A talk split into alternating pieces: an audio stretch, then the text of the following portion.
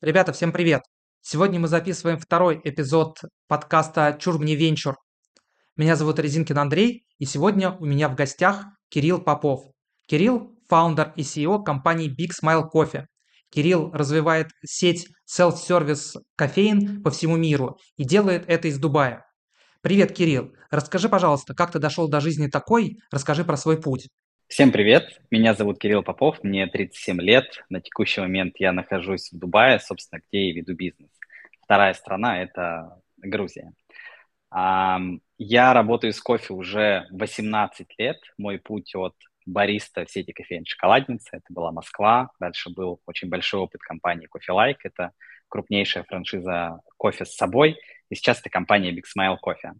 Я развиваю бизнес за границей полтора года. До этого у меня была в России компания с такой же бизнес-моделью. Это Lifehacker Кофе. Мы делаем кофейни самообслуживания для клиента, предлагаем вкусный и удобный кофе с собой, который находится всегда по пути следования. Мы устанавливаем наши точки от подъездов жилых домов до аэропортов. Это бизнес всего на одном квадратном метре, без лишних расходов. А после февраля 2022 года я уехал из России. Мы а, с большей частью команды переехали за границу, где и распаковали эту же модель, но уже под другим брендом, бренд Big Smile Coffee. Мы говорим, что делаем самый удобный и смешной кофе с собой. По факту мы готовим а, кофе из крутейшего сырья, которое в лучших кофейнях представлено, классного итальянского оборудования, но в формате self-service. То есть мы взяли традиционный вендинг, э, вот металлические столбики, их одушевили, привели в порядок, причесали, отмыли, поставили хорошее оборудование, засыпали классный кофе, воткнули в крутую локацию и на этом зарабатываем деньги. Моя цель за 5 лет открыть э, минимум 5000 точек. К примеру, в России мы открыли 4600 кофеен за 2 года. Хочу в мире а, сделать это за 5 лет, потому что долго, сложно, дорого и пока непонятно. Это первый опыт ведения бизнеса с границей. И сейчас мы с командой активно а, привлекаем инвестиции в головную управляющую компанию для того, чтобы проводить множество тестов, инвестировать в продукт, в развитие новых рынков, в R&D, в IT-систему и, собственно, развиваться на свои деньги становится уже очень сложно, потому что я инвестировал почти все, что у меня было с переезда из России, это чуть больше миллиона долларов на текущий момент. Короткая история обо мне. Давай о тебе тоже поговорим. Обо мне. Меня зовут Резинкин Андрей, мне 36 лет. Последние 4 года я активно занимаюсь венчурными инвестициями. У меня портфельные компании, которые работают на рынках Южной Америки, Северной Америки, Европы и Юго-Восточной Азии. В основном это проекты вокруг онлайн-образования, HR-тех, финтех и искусственный интеллект. Инвестирую я на ранней стадии. Кроме того, я веду телеграм-канал про привлечение инвестиций в стартапы. Пишу о том, как взаимодействовать с инвесторами, как питчить инвесторам, как готовить презентационные материалы, питчдеки. И в целом показываю процесс фандрейзинга стартапа с точки зрения инвестора. В июне этого года я запустил клуб МФС, а клуб МФС – это клуб для фаундеров стартапов, которые поднимают свои первые инвестиции от профессиональных инвесторов, от бизнес-ангелов и от венчурных фондов. Если вы фаундер стартапа, и для вас тема привлечения инвестиций – это что-то новое, то добро пожаловать в клуб, будем делать это вместе.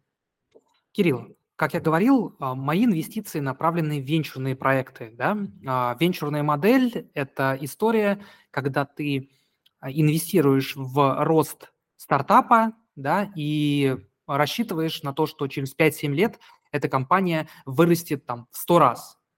Насколько я понимаю, вы э, используете немножко другую модель для привлечения инвестиций. Это инвестиции через дивидендную модель. То есть вы получаете деньги от инвесторов и выплачиваете им дивиденды. А, такая ли это модель или все немножко сложнее? Расскажи, пожалуйста. А, компания называется Big Smile Coffee. У нас есть две модели привлечения инвестиций. Первая модель – это наш целевой продукт. Мы, в отличие от нашего российского бизнеса, который я вел предыдущие несколько лет, не продаем франшизы, а сделали продукт инвестиционная франшиза. Это традиционная дивидендная модель. Мы берем деньги частных инвесторов, открываем на них физическую кофейню в Дубае и в Грузии, то есть это реальный офлайн бизнес. За то, что мы им управляем, мы себе берем часть прибыли, остальная прибыль достается инвестору. То есть инвестор может инвестировать от 3000 долларов, мы, мы заключаем э, договор на 5-7 лет, то есть 5 лет с возможной пролонгацией, и ежемесячно инвестору выплачиваем дивиденды в размере 60% от прибыли. 40% остается нам. Это наш продукт основной, по которому мы масштабируемся. То есть часть кофеин я открываю на свои деньги, часть кофеин открываю на деньги частных инвесторов. И вторая модель – это уже привлечение инвестиций в управляющую компанию. У нас, я уже сказал, несколько филиалов. Первый в Грузии, второй э, в Дубае. Моя задача – построить глобальную управляющую компанию с филиалами в разных странах. И на развитие именно а, головной компании мне нужны деньги. Это развитие новых продуктов, освоение новых стран, разработка эти системы, маркетинг и так далее. А, да, понятно. А расскажи, пожалуйста, как вообще там появилась а, эта идея? А, ты еще упомянул, что в России есть а, схожий бизнес. Вот можешь прям со самого начала рассказать, как ты дошел до жизни такой? Окей. Okay. Um, наш бизнес – это кофейни самообслуживания, это традиционный кофейный вендинг, но в крутой современной упаковке.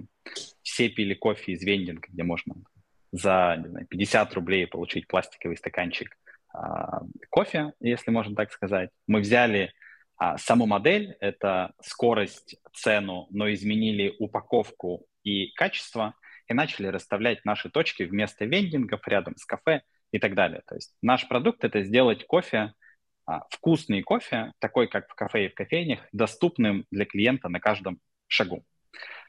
А на базе этой гипотезы мы собрали в России бизнес, который назывался Lifehacker Кофе. Назвали этот продукт не вендингом, а кофейней самообслуживания за счет того, что там качественное сырье и это визуально похоже на маленькую кофейню.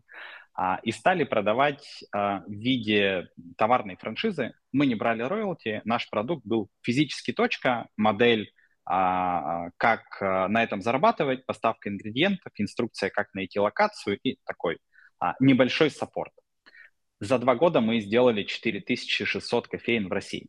После того, как 24 февраля началась война, мы с партнером решили, что не будем вести этот бизнес в России. В июле мы его продали, и э, чуть раньше я уже начал исследовать международную модель, искать разные страны, куда я могу высадиться с этой бизнес-моделью.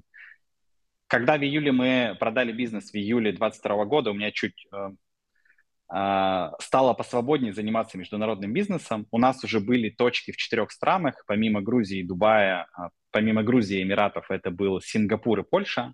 В Сингапур я не смог заехать из-за какого-то пакета санкций а, просто физически не смог заехать, мне пришлось там закрыть бизнес, у меня до сих пор там торчит оборудование. Сингапур сам свернул из-за того, что юнит-экономика показывала себя хуже, и мы переехали в Дубай и в Грузию, то есть сделали фокус на этом бизнесе. В отличие от России, мы а, не развивали франшизу. Ты сказал, что юнит-экономика не сошлась, наверное, в Польше. В Польше она, наоборот, классно сошлась, были а. очень крутые продажи, но мы просто не смогли с командой а, туда заехать. У нас там был представитель с польским А, паспортом. вы в Польшу не смогли заехать, а в Сингапур не сошлась э, экономика? В Сингапуре не сошлась экономика. Все, понял, понял. Просто... Да, мы, мы освоились в Дубае и в Грузии, а я продолжил также инвестировать свои деньги. На текущий момент это почти миллион двести тысяч долларов на построение глобальной команды, на все тесты в разных странах и на открытие точек. В отличие от российского бизнеса, я не пошел по модели э, товарного франчайзинга, хотя было прям очень много запросов. Я буквально каждый день получает запросы из разных стран, а можно ли Big Smile кофе отправить, не знаю, а, от а, а, европейских стран, азиатских, в том числе Америка, Южная, Северная, отовсюду есть запросы. Ты имеешь Но... в виду сами зерна, да, под товарный франчайзинг или нет? Сами, сами кофейни, кофейное оборудование, мебельная конструкция, ага. то есть а, понятно, юнит, понятно. как кофе-точку отправить, э, отправить в разные страны. Мы не стали развивать э, нашу франшизу, потому что хочется построить глобальный бренд с э, узнаваемым качеством кофе. То есть в отличие от России, здесь еще рынок не засорен различными похожими продуктами. То есть есть традиционный вендинг за 2 дирхама, например, в Дубае, у нас себестоимость кофе больше, чем 2 дирхама, в отличие от этих аппаратов. И мы понимаем, что сейчас крутой момент построить узнаваемый бренд, где мы можем клиента связать разными точками. Основа нашего бизнеса в том, что мы можем быть намного ближе к клиенту, чем все остальные. В частности, в Дубае мы ставим кофейни прямо в жилых, в жилых зданиях, подъездах. То есть наша задача поймать клиента на выходе из дома, на входе на работу в бизнес-центре, там у ребенка в школе, не знаю, там в садике, в институте, в бассейне, в общем, везде, где он будет. И для этого, безусловно, нужна, а, нужно единообразие. Если бы мы продавали франшизу, мы понимаем и знаем уже на базе нашего российского опыта, что очень много желаний у предпринимателей сделать что-то свое, поменять кофе, изменить дизайн, ну, что-то наделать, и, безусловно, это скажется на восприятии клиента. Поэтому мы придумали модель не товарной франшизы, а инвестиционной франшизы, где мы говорим, «А, дорогой клиент, ты бизнесом абсолютно а, точно не будешь управлять, всегда точка останется за нами, ты можешь находиться в любой стране, инвестировать в рублях, э, там, в крипте, в любой валюте, потому что у нас компания есть в нескольких странах, мы тебе будем ежемесячно, точнее не так, ежедневно, еженедельно, ежемесячно давать большие отчеты о результатах работы и выплачивать тебе 60% прибыли. А, таким образом мы получаем контроль, мы получаем свое единообразие, и мы на этом бизнесе зарабатываем. Да, клево. Это касательно модели, когда вот клиент э, вкладывается в конкретную там точку. Да? да. А если мы говорим про модель, где клиент вкладывается в управляющую компанию, там а, о каких условиях идет речь и какая здесь модель? А на, на чем она базируется? Это тоже дивиденды, но как-то по-другому? Или это ставка на рост капитализации? Это термин, который я услышал в конце прошлого года, дивидендный венчур, абсолютно новое для меня понятие было. Когда я только начал э, осваивать этот опыт привлечения инвестиций, все предыдущие, день, э, все предыдущие бизнесы мы делали там, на свои деньги, на заемные, на кредитные и так далее. То есть никогда не стояла задача привлечения каких-то больших денег. А я понимал, что рано или поздно мои личные деньги закончатся, и строить бизнес в мире история гораздо сложнее и, и дороже, чем в России. Я начал искать варианты а, с, с привлечением каких-то денег. А, у меня было несколько консультантов-советников, с кем я собирал бизнес-модель. А, когда мы собрали историю такой дли, длиной в 5 лет, поняли, по какой модели можем масштабироваться, у нас получилась первая оценка компании – а постмания это 10 миллионов долларов, а, и я начал писать, звонить, просто ходить по знакомым, узнавать, как и где можно поднять деньги. Одним из, одним из первых и таких главных, наверное, людей здесь для меня был Леонид Довбенко. Это основатель многих очень компаний, в частности, в Дубае компания Yala Market, аналог самоката, и компания Yala Hub, они помогают бизнесам выходить на рынок Дубая. А, когда он мне рассказал свою историю, как он привлекал деньги, это были кризисные годы, а, он собрал несколько раундов от более чем 200 частных инвесторов. И он, он смотрит на мою модель и говорит, да, это не IT, это не традиционный венчур, ты не обещаешь там, x50, x100 рост стартовых инвестиций, но преимущество твоей модели в том, что это синергия дивидендов и венчура на, на, на базе своего российского опыта я понимаю, что это очень крутая дивидендная история для фаундера и а, акционера. Наша, а, наше предложение для инвестора звучит следующим образом. Мы приглашаем инвесторов в управляющую компанию с чеком всего от 20 тысяч долларов. Опять же таки на примере Яла Маркета. Это тот офер, который они давали своим инвесторам. В основном это предприниматели. А инвестор к нам присоединяется в 2023 году. Мы за 2024 год, это будет уже первый квартал, выходим в прибыль. Распределение инвестиций, за 20, э, распределение дивидендов в 2024 году мы не обещаем, потому что я хочу э, все-таки обрасти, обрасти жирком для компании, освоиться и высадиться также в нескольких странах для того, чтобы проверить бизнес-модель в регионах и, собственно, проинвестировать в те, в те инструменты, на которые э, эти инвестиции привлекаем. А уже начиная с 2025 года я обещаю инвесторам, что мы вернем тело инвестиций непропорциональными дивидендами, то есть ускоренными дивидендами. А после того, как все тело займа будет выплачено, мы переходим на традиционную модель дивидендов. Таким образом, за 5-6 лет мы утраиваем инвестицию и также инвесторам сообщаем, что есть возможность зарабатывать на дальнейшей перепродаже акций, возможной продаже компаний, либо выходе на биржу, если это случится. Поэтому это дивидендный венчур, где ты можешь получить X3 на, собственно, дивидендов и X5-X7 на продаже этой инвестиции. Да, я понял. Да, интересно. Клево, что вы придумали а, свой термин. Вот. А, хорошо, что это а, немножко другое, чем русский венчур, потому что в целом ты, наверное, знаком с таким понятием. Вот. Это когда компания стартует типа как венчурная, вот, но при этом ребята, э, там, достигнув там какой-нибудь оценки типа миллиард рублей, понимают, что, в принципе, и на дивидендах они замечательно зарабатывают, и в этом смысле никакой выход им не нужен. Вот. И инвесторы, в принципе, тоже такие, ну ладно, пусть будут дивиденды. Здесь у вас все-таки немножко по-другому. А вы ждете выхода. Тем не менее, здесь возникает вопрос, что а, выплачивая дивиденды, а, вы, соответственно, там, делитесь с инвесторами той ликвидностью, которую можно было бы потратить на дополнительное развитие. Да? А дополнительное развитие, в свою очередь, могло бы дать дополнительные мультипликаторы на выходе. Да? И при этом, ну, условно говоря, а, для вас эти деньги, они гораздо дешевле, да, свои деньги, которые вы берете, могли бы брать из собственной прибыли, а гораздо дешевле, чем деньги, например, от новых инвесторов. И в этом смысле вот, э, ну, э, не видишь ли ты здесь э, как раз вот некого противоречия, да, что вот некая долгосрочная цель выхода с какими-то высокими мультипликаторами, да, она, получается, встает как бы противником да, или там по противоречиям а, тому, что нужно выплачивать дивиденды. Или вы дивиденды хотите как-то опционально делать? Типа хочет инвестор, он может получить дивиденды, а не хочет, он может как бы их капитализировать, да, и вернуть в компанию. Вот как ты это видишь? Это очень крутой вопрос. А, первое, что хочется сразу отметить, это для меня первый опыт, как я тебе уже сказал заранее. То есть я не проходил длинный путь а, коммуникации с инвестором. На текущий момент у меня их 11 человек, все абсолютно с разными потребностями. И а, 10, 10 из 11 это предприниматели, а, задача которых не быстро вернуть деньги, а прям пожить в долгой истории и, конечно, заработать как, моль, как можно больше в разрезе 4-5 лет. На самом деле та оценка и та модель, которая сейчас мной построена, она рассчитана на открытие 5000 точек в двух странах. То есть в эту модель я не зашивал то, что мы будем продолжать нашу экспансию в разные регионы.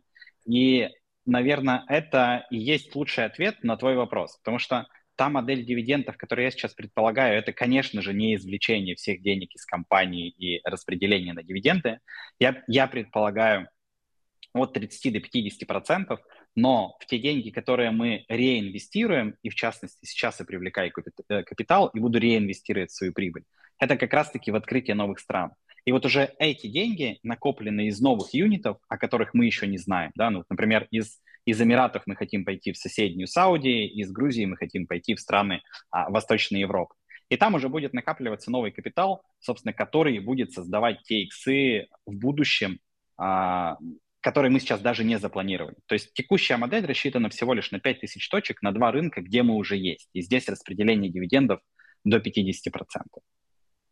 Противоречие, mm-hmm. противоречие, безусловно, я вижу, и поэтому а, мы сейчас не, не делаем наш прогноз на том, чего не знаем, но мы совершенно точно закладываем модель, то, что в следующем году мы начнем уже изучать новые страны с такой же бизнес-моделью. Угу, понятно. А вот этот план на 5000 точек, это какой временной период? Пять лет. Пять лет? Да. Угу, понятно. А сейчас у вас сколько точек? Сейчас 70 открытых и еще порядка 50 готовится к запуску. Это и в Эмиратах, и в Грузии? Да, это и в Эмиратах, и в Грузии. Ну, а в Эмиратах у нас получилось... В Эмиратах у нас получилось распаковаться только со второй попытки, поэтому мы здесь чуть-чуть отстаем от Грузии в количестве точек, но сейчас, ну, на самом деле, основной наш фокус именно на развитии арабского рынка. Угу. Да, вот здесь тогда сразу а, там, хочу продолжить эту тему. Вот с Эмиратами история более-менее понятная, да? Это сейчас такая большая тема, очень много, ну, откровенно говоря, хайпа вокруг э, Дубая в первую очередь, вот, и огромное количество наших э, соотечественников э, там переехали на Пальму. А скажи, пожалуйста, а Грузия это как бы куда? Там вроде бы как бы не очень большой рынок, да, там есть какое-то количество переехавших наших соотечественников, но тем не менее, почему э, как бы Грузия, да, как ты выбирал вот эту страну? Это крутой вопрос, который до сих пор живет со мной и с командой, и на, на самом деле очень частый вопрос. Верну тебя в начало диалога. Я принимал решение в марте о том, что я точно уезжаю из России, мне нужно высаживаться в, э, в какие-то регионы, а, у меня не было такой цели. То есть это было очень быстрое решение. А, мы с командой составили сначала лонглист, там было порядка 30 стран, потом шорт-лист, это порядка 8 стран, где была в том числе Бразилия, Южная Корея. В итоге мы определились на четырех, и одна из них оказалась Грузия. Грузия классная страна с точки зрения потребления кофе на душу населения. А, это в два раза больше, чем в России. А, грузины пьют 3-4 чашки кофе в день. А с точки зрения налогов, ведения бизнеса, эта страна очень похожа на Россию, но там все более открыто. То есть, например, для компании не иметь э, LLC, точнее, не платить НДС, это такой прям зашквар. Ну, то есть тебя не будут уважать и заключать с тобой договор, если у тебя нет ООО, и ты там, официально не платишь все налоги. И пэшники это только прям очень мелкие предприниматели с минимальным оборотом, где один-два человека работают. А, и с этой точки зрения рынок Грузии был очень привлекательный на тот момент для быстрой распаковки нашей бизнес-модели. А, похожая конъюнктура рынка, похожий потребитель, а, рынок, отстающий от России в развитии на порядка 10 лет, я имею в виду в плане вкусов, и мы понимали, как на него быстро зайти. То есть моя задача была начать где-то зарабатывать деньги. И Грузия стала первой страной, где мы просто начали зарабатывать деньги и получать выручку в долларах вне России. А позже, когда мы освоились, мы поняли там, большие сложности в Грузии. В первую очередь это, конечно же, платежеспособность населения. Во вторую это консерватизм. А грузины ходят в кафе, куда ходили их а, а, деды, отцы и так далее. А, они не любят тратить деньги на такие напитки, которые могут приготовить дома. В общем, все, что, э, все, что связано с платежеспособностью и культурой, над этим нам приходится работать. Вот. Но у Грузии есть э, очень классные перспективы с точки зрения внутреннего рынка. Нам очень просто конкурировать с грузинами. И с точки зрения выхода такой прям мостика в соседние страны, европейские страны, это очень хороший способ, в том числе и логистики, и э, распаковки через сотрудников, то есть можно легко очень отправить команду. А, и в целом иметь бизнес близкий уже с Европой очень хорошая предпосылка для заключения долгосрочных контрактов, в том числе и с поставщиками. То есть через Грузию мы имеем уже объем, например, кофемашин. То есть с теми же итальянцами мы на территории Европы можем очень легко коммуницировать. Поэтому Грузия. А с итальянцами, потому что они поставщики как раз кофемашин или каких-то частей? Или в чем а... дело? Почему именно Италию ты упомянул? и кофемашин, ну, то есть это самая кофейная страна, это страна, где больше всего производителей кофемашин. Но, наверное, сейчас Китай, э, Китай любую страну обгоняет, но с точки зрения такой э, крафтовости и качества Италия, безусловно, первая страна. И текущие бренды, которые мы используем, это итальянские бренды. А, на самом деле мы пытаемся начать работать с китайской техникой, у нас было на тесте пару машин. Это пока сильно уступает по качеству, но китайцы очень быстро дорабатывают все, что им попадается в руки. Поэтому в дальнейшем, возможно, мы перейдем на что-то другое, но пока все комплектующие кофейные – это только Италия.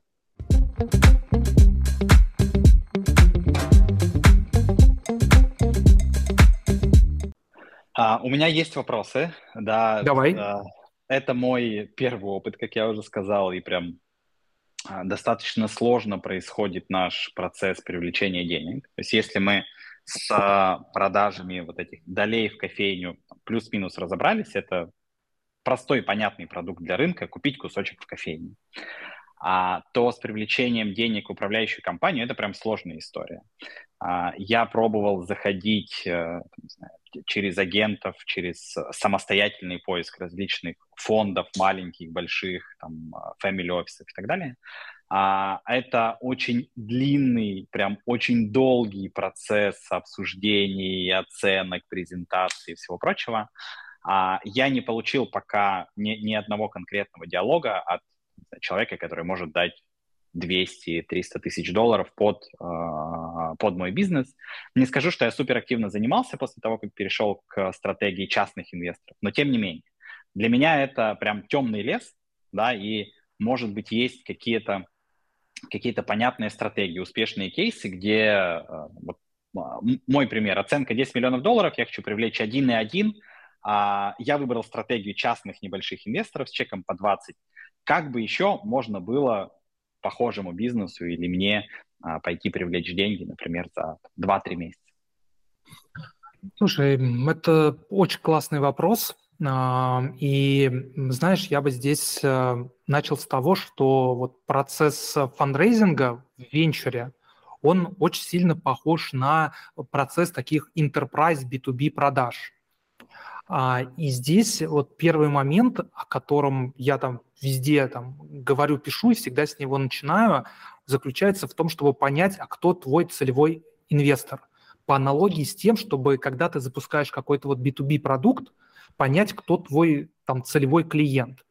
Да? И в этом смысле, э, поскольку цикл сделки, он такой, ну, не маленький, там, в B2B Enterprise, да, и в венчуре тоже, то от того, насколько ты четко будешь понимать своего вот этого целевого инвестора, да, что он из себя представляет, а, будет очень сильно а, зависеть вообще результат. Опять же, может получиться такое, что ты осознаешь, что нету этих целевых инвесторов, их просто не существует.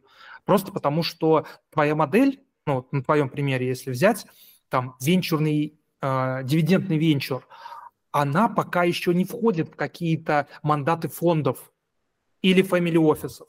То есть у них, mm-hmm. в принципе, нет такой возможности проинвестировать в подобную штуку.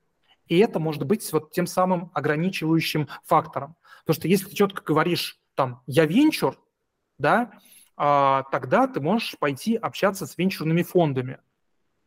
Если же ты говоришь, что я про дивиденды, тогда тебе нужны фонды, которые готовы в такую модель инвестировать. По поводу фондов, которые готовы в эту модель инвестировать на, таком, на такой стадии, я, честно говоря, просто таким не сталкивался. Обычно в такие моменты а, вкладываются private equity фонды, но это речь совершенно про другой масштаб. То есть когда вот у тебя будет, там, условно говоря, 5000 точек, тогда, может быть, вот ребята из private equity готовы будут как-то начинать с тобой разговаривать. Да, опять же, там 5000 точек, я не очень ориентируюсь, а какая это может быть месячная выручка, да, но а, здесь нужно говорить о месячной выручке там в десятки миллионов долларов. Тогда это будет как-то вот интересно ребятам там из private equity. А, а вот на этом этапе получается вот ну, из того, что вот э, у меня был опыт, это какие-то венчурные фонды или э, там family офисы, которые опять же инвестируют э, в венчур. Либо это вариант, когда ты на уровне family офиса общаешься там не с управляющим э, family офиса, а с бенефициаром. И когда ты ему просто можешь как бы э, объяснить, в чем суть твоей модели, и он скажет, слушай, классно, и своему управляющему скажем, скажет, слушай, вот у нас э, там, у тебя в мандате этого нет, но вот эти ребята крутые, проинвестируй в них. Где-то тогда должно быть решение на уровне там хозяина, что называется. Mm-hmm. Вот. Э, поэтому вот я бы думал, кто все-таки целевой. И почему у тебя сейчас дело идет с частниками? Потому что как бы ты имеешь возможность с ними напрямую пообщаться, и они понимают для себя цены, что они зарабатывают как бы и здесь, и здесь, и для них это ок. Когда мы говорим про какие-то институциональные структуры, да, равно фонды, они так не мыслят, да, они не мыслят э, чаще всего гибко, они мыслят категорией, вот у нас есть мандат. У вас кофейня, кофейня – это фудтех. Да, футех мы инвестируем или не инвестируем, в зависимости от того, есть у них это в мандате либо нет. Так, дальше смотрим. У вас, соответственно, выручка, там, я не знаю, э, там 10 тысяч долларов в месяц. Нет, не будем инвестировать, потому что у нас мандат инвестировать от 100 тысяч долларов в месяц. Так, дальше. У вас компания где? Структурирована в Дубае. Нам это не подходит. Мы там инвестируем только в делаверские там Сикорпы. Uh-huh. Или там э, нам это подойдет, но тогда давайте вы там компанию сделаете в Сингапуре. Да? В, итоге а, когда мы говорим вот о этой концепции там, целевого инвестора, целевой инвестор – это тот, кто инвестирует в твою вертикаль, тот, кто инвестирует чеками, а, которые тебе подходят, да, а, по оценкам, которые там у тебя есть, да, что это тоже вопрос важный, география, которая у тебя есть. Ну, собственно, вот э, эти, э, ну и стадия, стадия. Ну, стадия – это, по сути, traction, а, вот если у тебя по вот этим там пяти а, измерениям будет матч, вот это твои целевые ребята. И в этом смысле, э, ну, вот такой точечный подход, когда ты э, формулируешь для себя четко вот этот портфе, портрет э, целевого инвестора, и после этого уже а, там из а, баз начинаешь собирать, кто это реально может быть. Вот это, мне кажется, тот подход, который тут а, вот сработает. И дальше уже с каждым выстраиваешь какой-то индивидуальный трек по работе, да. И трек тут будет длинный, потому что тебе сначала нужно с ними там как-то познакомиться, да, потом, соответственно, и как-то их нужно прогреть, а, вот, и уже подвести к тому, что было бы здорово в тебя а, проинвестировать. То есть это процесс такой не быстрый, и э, три месяца срок для этого обычно такой очень сжатый. Надо быть вот таким очень опытным чуваком, у которого уже в записной книжке есть твои целевые инвесторы, которым ты можешь сразу начать писать «Привет, Миша, а, там, я по всем знаю ваши критерии, по всем критериям я подхожу, давай, типа, сделаем сделку». Тогда, соответственно, пока они тебя посмотрят, пока будет инвесткомитет, пока они сделают due diligence, а ты там действительно на третий месяц а, сможешь деньги получить. Вот. В другом случае тебе нужно заложить еще хотя бы столько же, три месяца, просто вот на весь а, этап а, подготовки, планирования и прогревов. При этом да. уже на первом этапе определения вот этого целевого инвестора, ну, есть вероятность, что ты осознаешь, что таких инвесторов либо нет, либо их прям супер мало, да, то есть какие-то действительно редкие а, такие и индивидуумы, с которыми надо лично как-то общаться, чтобы их э, вот уговаривать на то, чтобы они пошли вот в такую необычную для себя сделку, которая там не подходит под э, стандартные параметры, а, которые рассматривает фонд. Вот как-то да. так. Да, это очень сходится с тем, что я уже успел обрести на этом рынке. Я имею в виду опыт, что я пообщался, мне кажется, с представителями всех групп, которые ты сейчас перечислил, но а, либо как минимум с теми, кто эти группы знает, смог мне обрисовать этот опыт. Собственно, и родилась, эм, а, родилась вот эта вот модель привлечения частных инвесторов, а, предпринимателей чек там, 10, 20, 30 тысяч долларов, там, максимально вот 50 тысяч долларов а, у меня. А, это люди, которые понимают боли предпринимателя, а, они понимают, почему инвестировать в бизнес на ранней стадии классно, да? они готовы брать на себя риски. А, э, интересный факт, что 9 а, из 10 смотрят бизнес-модель. В основном мы ограничиваемся каналом, прогревом, общением, пичдеком, и вот они деньги. Но это получается традиционная воронка, как вот мы ищем а, инвесторов в продукты, также и инвесторов управляющих компаний. Просто у них цели разные. Портрет примерно одинаковый, это и там, и там предприниматели, а, но с а, разными целями. И кажется, что это, что это воронка, и вообще вот этот рынок, это, ну, наверное, будущее такого рода инвестиций. Возможно. А воронки в этом смысле работают везде. Другой вопрос, что если мы поговорим вот про там, схему определения портрета инвестора и сбор под это дело какой-то вот базы, то это скорее задача такого маркетолога-аналитика. Да, которому ты дашь вот этот портрет или вместе с ним разработаешь этот портрет, и дальше он начнет там подбирать, выписывать LPR. Это такой а, подход, который в бизнесе называется ABM, Account-Based Marketing, когда ты под каждого клиента, клиенты настолько большие, что под каждого клиента выстраиваешь а, как, какую-то там а, историю взаимодействия, да, а в варианте, в котором ты рассказываешь, это такой просто классический там ритейловый э, маркетинг, когда ты набираешь там людей, которые заинтересованы, да, дальше там из, их уже э, там пропускаешь через pipeline, и кто-то из них а, там превращается в инвестора. В твоем случае, я так понимаю, что активно а, задействован как раз телеграм-канал. А, кстати, а, вот э, расскажи, пожалуйста, а, сколько, какой процент инвесторов реально приходит э, как бы через, э, через канал, и, как, и какой процент приходит тебе все-таки там через какие-то теплые интро, да, то есть э, не вот не в холодную. У меня нет полноценной статистики первого источника входа в, в наше инфополе, но около 100% видели, знают, читали или подписаны на мой телеграм-канал. Вообще, это, это, этот канал а, задумывался мной там, как дневник, как будущая книга для себя. Я никогда не инвестировал в личный бренд, и моя роль в бизнесах была это а, стратегия операционное управление, а всегда мои партнеры были представителями компании. И вот только полтора года чуть больше я занимаюсь развитием канала. И так получилось, что многие стали просто подписываться, интересоваться. Мне пишут ребята, я с февраля смотрю, да, действительно, там интересно то, что вы делаете, хочу вас проинвестировать.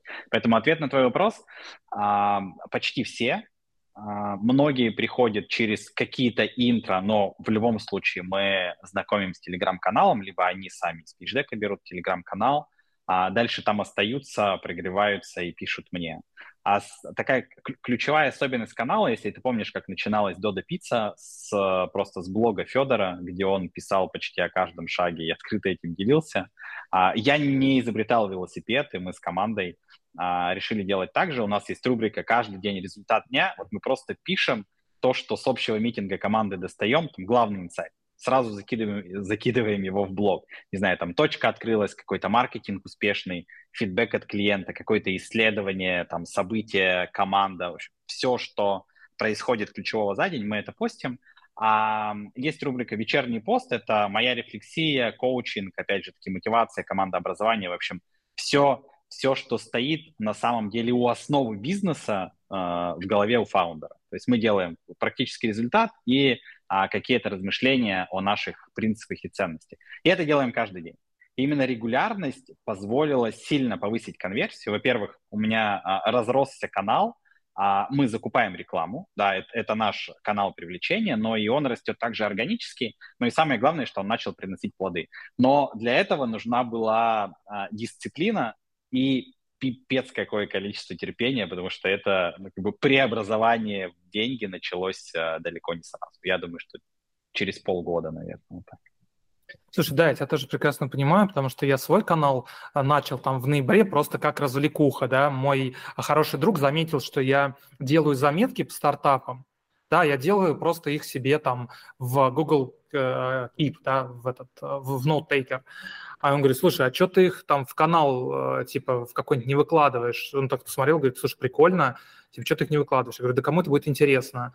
Вот, и оказалось, что, ну, кому-то интересно, вот, а потом, соответственно, я понял, что надо больше писать вот для фаундеров, да, а, потому что вот тема привлечения инвестиций для first-time фаундеров а, это прям вот та, та область, которой им очень сложно соприкоснуться в жизни, да, потому что, ну, откуда у тебя может быть такой опыт, да? Если ты делаешь какой-то классический бизнес, там, дивидендный, ты работаешь там совершенно с другими инструментами, да? Это там займы, это в основном там какие-то банковские кредиты, а, а венчурное финансирование работает, ну, там, типа, абсолютно по-другому. Вот, и получается, что а, такой опыт может получить founder либо, если он был команде какого-то стартапа, и причем не просто в команде, а прямо в core-команде, и сам участвовал в фандрейзинге, потому что человек может быть там CTO в стартапе, но при этом к фандрейзингу никакого отношения не иметь, это все у него делает CEO. Вот, и он просто как бы слышит, что да, он там CEO общается с какими-то инвесторами, да, а в остальном он как бы там не в курсе. Либо второй вариант, когда founder там в силу а, там своего бэкграунда каким-то образом успел и поработал в венчурном фонде, что бывает еще реже. А, и таким образом э, есть огромное количество фаундеров, вот то, что я вижу, эти ребята, которые приходят ко мне в клуб, которые там, не знаю, а, открывали уже там сеть клиник, да, то есть имеют там просто великолепный предпринимательский опыт, знают, как выстраивать команду, да, как вообще там, э, организовать управление, да, как работать с людьми, вообще все знают, а, но в силу того, что сейчас они делают уже не классический бизнес, а там а, медтех проект или там health а, у них вот есть вот эта слепая зона в фандрейзинге, да, то есть непонятно, куда идти, что делать, или точнее так, в теории как бы понятно, информация есть, но на практике а, куча вопросов возникает, да, а особенно когда они начинают уже там сталкиваться с инвесторами, и инвесторы там обычно там, ну, у вас оценка высокая, или там, я не знаю, там, давайте больше долю, или там, покажите еще traction, давайте на вас еще посмотрим несколько месяцев. И founder ы в этот момент не понимают, то есть как бы, ну, то есть соглашаться с этим, не соглашаться. Инвестор действительно посмотрит traction и проинвестирует, или он просто им мозги компостирует, да, и там, не знаю, а в итоге все равно сольется. И как ты правильно говоришь, когда ты делаешь это в первый раз, ты вот делаешь, делаешь, делаешь, результата нет, нет, нет, и, а деньги в стартапе, например, заканчиваются – и у тебя постепенно может э, как бы немножко потеряться вера в себя, особенно вот на том а, сложном венчурном рынке, который мы наблюдаем сейчас, когда инвесторы все равно так поджали, ставки выросли, и как бы аппетит к риску, он, естественно, как бы сильно э, уменьшился. И, собственно, что мы, например, делаем в, клубе, да, это через вот комьюнити, через там мою поддержку как э, бизнес-ангела, да, вот сопровождаем этот процесс, чтобы ребята продолжали, делали и все-таки доходили до результата. У них всегда есть возможность там обратиться ко мне, к другим участникам, если они попали в какую-то там сложную ситуацию или просто у них есть какой-то текущий вопрос. Начиная там от пичдека, сделать слайд с рынком вот таким образом или таким образом, да, показать проблему вот так или иначе, да, на что отреагирует инвестор, на что не отреагирует. Заканчивая тем, что там инвестор предлагает какие-то свои условия, да, их нужно обсудить а, и в итоге прийти к решению, которое а, будет работать за фаундера и не приведет к тому, что фаундер там, получит инвестора сейчас, но потом с этим инвестором будет больше проблем, чем, чем пользы. А, вот как-то Здесь... так вот на этом опыте происходит. Да, я э, прекрасно понимаю, о чем ты говоришь. С комьюнити очень крутая штука. Здесь, наверное, сложность, которую я испытал, прыгнув в этот опыт, это первое, нехватка информации, то есть это ну, буквально как учиться ходить. Я предприниматель, да, я знаю, как все построить внутри компании, но, боже мой, о новый дивный мир привлечения денег. А, и вторая штука, связанная напрямую с первой, это банальная нехватка времени. То есть происходит момент, когда ты не понимаешь, ты предприниматель или пылесос, не знаю, там, маркетолог, да, продавец, а, себя же. И, конечно же, дичайший расфокус мешает на этом, ну, собственно, может и разрушиться сама концепция, потому что ты начинаешь умирать без денег и не понимаешь, куда тебе либо продукт чинить, либо инвестиции искать. И, конечно же, для этого какой-то комьюнити, поддержка, там, наставничество а, абсолютно точно необходимо. Да, я вот такую стадию внутреннюю, наверное, а, непонимания, сопротивления даже какой-то апатии проживал, наверное, вот месяцев семь назад, когда принималось это решение внутри меня. Я продолжаю делать это на свои деньги и прыгаю с головой, прям доверяю себе, команде и продукту, либо, там, не знаю, приостанавливаюсь до поиска инвестиций. Я решил продолжить. Но проблему до сих пор, а, до сих пор не решил. Ну, на, на мой взгляд, то, что ты пробуешь делать, это ну, действительно очень здорово, я так искренне считаю. И здесь, ну, у тебя действительно очень необычная модель, а, там, дивидендный венчур – это такое новое понятие, вот, и здесь, поскольку модель необычная, тут нужно и а, способы для привлечения денег а, использовать какие-то необычные, может быть, здесь просто классические способы, по крайней мере, на этом этапе и не нужны. А классические способы а, там придут, может быть, даже сами собой. То есть, когда будет там больше трекшена, и когда сами там инвесторы постучатся и скажут, слушайте, вот мы про вас также слышали, да, видим, как здорово вы растете, а давайте-ка мы вас а, там проинвестируем, да, и это там может наступить, там, не знаю, через год, когда, там, не знаю, у вас будет там 500, скажем, точек или там ну, mm-hmm. какое-то большее количество, чем сейчас. А то, что а, у вас получается а, выстраивать вот этот а, воронку инвесторов через телеграм-канал, это очень круто, и этим действительно, ну, классно, что, во-первых, что вы это придумали, вот, потому что я такого, ну, пока не видел. Э, главное, вот, мне кажется, здесь э, вот аккуратно это сделать с точки зрения вот этой, а, назовем это, а, тени а, там, и инфо-цыганства, что люди это вот так не воспринимали, потому что когда вот мы с тобой разговариваем, да, я понимаю, что у вас все по-настоящему, что это действительно классная история, но, к сожалению, там в русскоязычном пространстве очень часто все, что ты делаешь вот в каком-то информационном поле, да, а, очень любят, соответственно, там а, навесить а, очень неприятный ярлык, да, и, и в цыганство. И вот если действительно как бы как-то от, от этого а, там, дистанцироваться, мне кажется, дистанцироваться можно только, опять же, через контент, да, показывая там какие-то реальные кейсы, реальные результаты, вот. В целом все, ну, в целом все должно получиться, мне кажется. Согласен. И это и есть наша основная маркетинговая стратегия – делать контент э, на таком виде реалити-шоу, потому что это все открытая информация, мы постоянно ее э, подтверждаем всеми способами, которые можем. Делимся не только, что вот там сегодня классный клиент оставил отзыв, там у нас вкусный кофе, да, вот одна точка, вот и адрес, вот там ее продажи с телеметрии, вот э, такой-то результат. Успешное и неуспешное. И, и, и это на самом деле хорошо подкрепляет. По поводу инфо-цыганства я часто публикуюсь не только в Телеграме, у меня есть блог на VC, вот недавно вышла статья в Тинькофф журнале, прям огромная статья, весь мой предпринимательский опыт. И первые комментарии, да, там очередной инфо-цыган нам что-то продает. А еще из-за того, что я был э, первым SEO компании Coffee Like. Это становление этого бизнеса до 2017 года. А, до сих пор все думают, что во мне духа Яза Шабудинова сидит, и все за, за, э, заражены инфо-цыганством, поэтому, и поэтому меня также связывают. Согласен, а, российское инфополе а, пересытилось, как в свое время, франшизами. Сейчас термином инфо-цыганства. Хотя, ну, наверное, 90% под это просто не попадает ваши вот эти self-service а, а, кофейни, они находятся в разных локациях.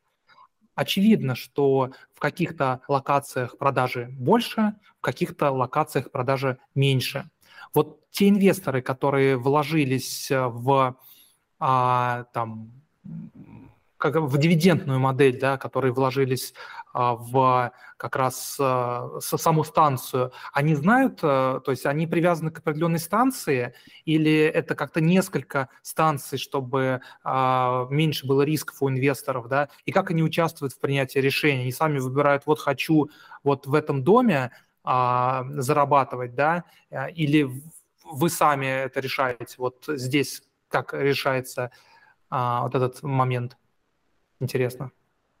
Да, классный вопрос, с которым мы жили первые 6-7 месяцев. А первоначально наша, наша бизнес-модель это была привлечение инвестора в, в каждую точку. Кто-то покупал себе одну кофейню, кто-то покупал себе несколько, как раз с целью диверсифицироваться. И это были большие возражения, споры, сомнения наших инвесторов. У одного работает лучше, у другого работает хуже. А, мы на самом деле не предполагали, что может быть такая большая разница. Это для нас было сюрпризом, потому что абсолютно новая модель. Но когда мы пожили и пообщались с нашими инвесторами, стало понятно, что нужно объединять кофейни а, в небольшие сети и продавать доли как лоты в этих сетях. Поэтому сейчас мы делаем а, пулы кофеин. Это мини-сеть из четырех кофеин которая включает в себя кофейню только с горячими напитками, две штуки, и кофейни с горячими и холодными напитками. В частности, вот мы сейчас а, развиваем на рынке Дубая первую селл-сервис кофейню Size Coffee. Мы объединяем их в пулы, получается общая стоимость, и инвесторам уже продаем там, либо всю сеть, кто хочет купить, либо кусочки из этой сети. Таким образом, инвестор диверсифицируется по напиткам, инвестор диверсифицируется по локациям. Да, и мы так как мы имеем 40% прибыли с каждой кофейни, в том числе и наша задача ставить их а, на более успешные локации. Мы не зарабатываем только с продажи самой кофейни. Наша задача обеспечивать сервис. И а, основ, основа бизнес-модели это именно на сервисе, то есть на поиске крутой локации. Поэтому инвесторам предлагаем купить небольшие доли, согласно этой доли получать дивиденды. Мы занимаемся полностью обслуживанием и а, на самом деле всеми решениями по этой точке. Инвестор не выбирает э, локацию. Мы идем из того, что у нас есть, при этом есть минимальная проходная сумма по количеству продаж. Ну, то есть мы не оставляем э, кофейню на месте, если меньше там, определенного количества продаж по юнит экономике. Если это равно либо больше, мы продолжаем и смотрим, как кофейня себя поведет.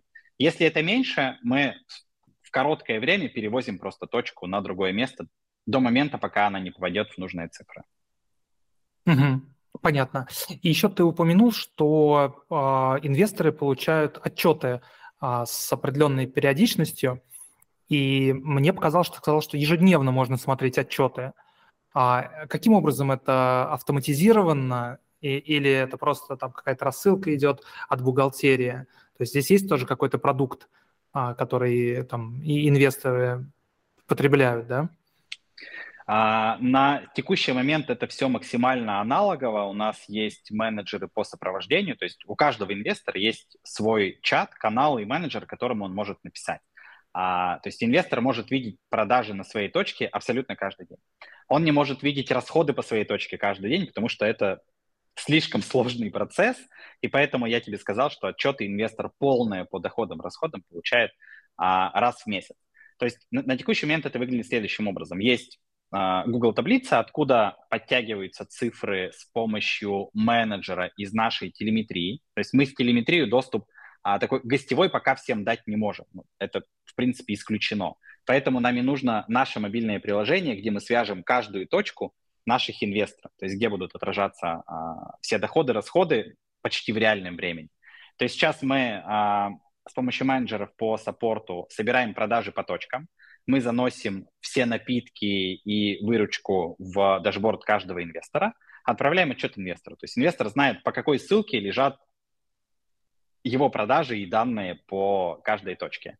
Мы настраивали внутреннюю автоматизацию с помощью традиционной Power BI, но это оказался абсолютно лишний процесс, потому что а, с точки зрения анализа обычный Google а, справляется не хуже, потому что данных слишком мало да, и в любом случае возникают запросы, которые обрабатываются через менеджера по сопровождению. Поэтому мы отказались от такой промежуточной автоматизации в пользу разработки мобильного приложения как для клиента, для B2C, так и для нашего инвестора, как для продукта B2B. Да, клево. Тогда что, может быть, вернемся к нашему вопросу по мобильному приложению. Там, э, расскажи там несколько слов. Да. Зачем вам эта штука нужна? Да, на самом деле мы в России долго не могли ответить себе на вопрос, зачем нам мобильное приложение. Бизнес очень простой, он там в разных городах, у нас в России было 400 городов, и кажется, что дополнительные ценности, не знаю, как, например, а, у меня был большой опыт работы в компании Coffee где система лояльности была там, а, образующим звеном маркетинга. Что мы, что мы начали тестировать в России? Мы понимаем, что основа нашего финансового продукта а, это виральность. А, то есть мы пробуем сейчас сделать так, чтобы наши клиенты, которые пьют кофе, в будущем становились нашими инвесторами. Для этого нужно сделать две простые штуки. А, мы устанавливаем кофейню. Мы пока им ничего не предлагаем, кроме вкусного, удобного кофе у них в доме. А когда они начинают посещать нашу кофейню регулярно, мы им предлагаем установить наше мобильное приложение, в котором есть программа лояльности. Так как все точки принадлежат нам, а не франчайзе, мы можем связать их по расположению. Мы им предложим, а, скорее всего, седьмой кофе в подарок, но самое главное, что в этом приложении он может коммуницировать с нами. То есть это сервисная поддержка, это получение бесплатного кофе и какая-то э, какая коммуникация с нами. После того, как клиент прошел несколько стадий, например, там 14 кофе взял, где уже второй получил бесплатно, мы ему начинаем рассказывать, что дорогой клиент вообще-то в эту точку инвестировал там, один человек с Ямайки, другой из Штатов, там, э, третий из Португалии, четвертый из Китая. И ты можешь стать таким же инвестором того продукта, который ты каждый день пьешь. То есть наша задача сделать продукт B2B2C, для этого нам нужно мобильное приложение. То есть ключевая идея нашего бизнеса – это реализовать программу виральности. Таким образом, мы растим LTV клиента с кофе в саму инвестицию, и главное, что мы снижаем Customer Acquisition Cost на а, привлечение инвесторов равно покупателей самих кофе. То есть с точки зрения клиента B2C мы с ним коммуницируем в приложении как с программой лояльности. Для нас задача перевести его дальше в продукт B2B, то есть в саму инвестицию в кофейню и таким образом масштабироваться. Ты рассматриваешь этих э, клиентов, инвесторов как полноценных инвесторов, то есть которые будут вкладываться там, а, не знаю, там на 10, на 20 тысяч хотя бы, или это такой элемент краудфандинга, где каждый инвестор может там 500 долларов закинуть, и он уже а, акционер? Да, у нас сейчас минимальный чек входа в пул кофеин всего лишь полторы тысячи долларов. Угу. То есть, есть соответственно, инвесторов которые... ты будешь анбордить тоже вот от этого чека, да, то есть полторы тысячи вкидывай и как бы welcome. Слушай, ну вот сейчас потрясающий кейс сделал uh, Regalit. Uh, они ага. подключили Apple Pay на свою платформу, uh, где ты можешь инвестировать, например, в ту же самую Yala Market или в MetaMask, например. Uh, скорее всего, мы снизим чек, когда у нас появится полноценное мобильное приложение – конечно же, мы не будем отказываться от э, инвесторов, которые захотят инвестировать там 300 или 500 долларов. А, то есть а, пока мы с помощью наших менеджеров по сопровождению, нашего пока аналогового метода не можем обрабатывать чеки на 100 долларов. То есть мы бы прям утонули в этой операционке. Поэтому у нас сначала был чек там 3000 долларов, сейчас чуть опустили порог до полутора. Но когда мы научимся через приложение автоматизировать эти процессы, мы сможем буквально любому желающему предложить возможность инвестировать а, через Apple Pay. Тогда чек будет ниже. Да. Я рассматриваю 100-150 долларов для любого желающего. Слушай, я, честно говоря, не знаком с кейсом, вот Реголит ты сказал, да? А как это юридически оформлено? А, потому что ну, у меня вот был опыт а, в, краудфандинга а, в США, да, для проекта WowCube. А, и там, собственно, все это очень серьезно, потому что ты подаешь заявку в СЕК, в комиссию по ценным бумагам и биржам, а, тебя проверяют, ты там проходишь очень серьезный due diligence со стороны платформы, только тогда тебя уже допускают до вот этих ритейловых инвесторов. Вот. И в целом, ну, у них там есть специальный закон, который был принят там еще при администрации а, Обама, а, это называется Jobs Act, а, и, ну, то есть для этого должна быть такая ну, серьезная основа. А здесь как вот это происходит? Это какие-то а, дубайские а, там правила, которые позволяют любого а, человека там обычного клиента заонбордить как инвестора? Или как вот вы это структурируете? Очень интересно. А, на текущий момент мы это не структурируем. Это наше будущее, будущее следующего года.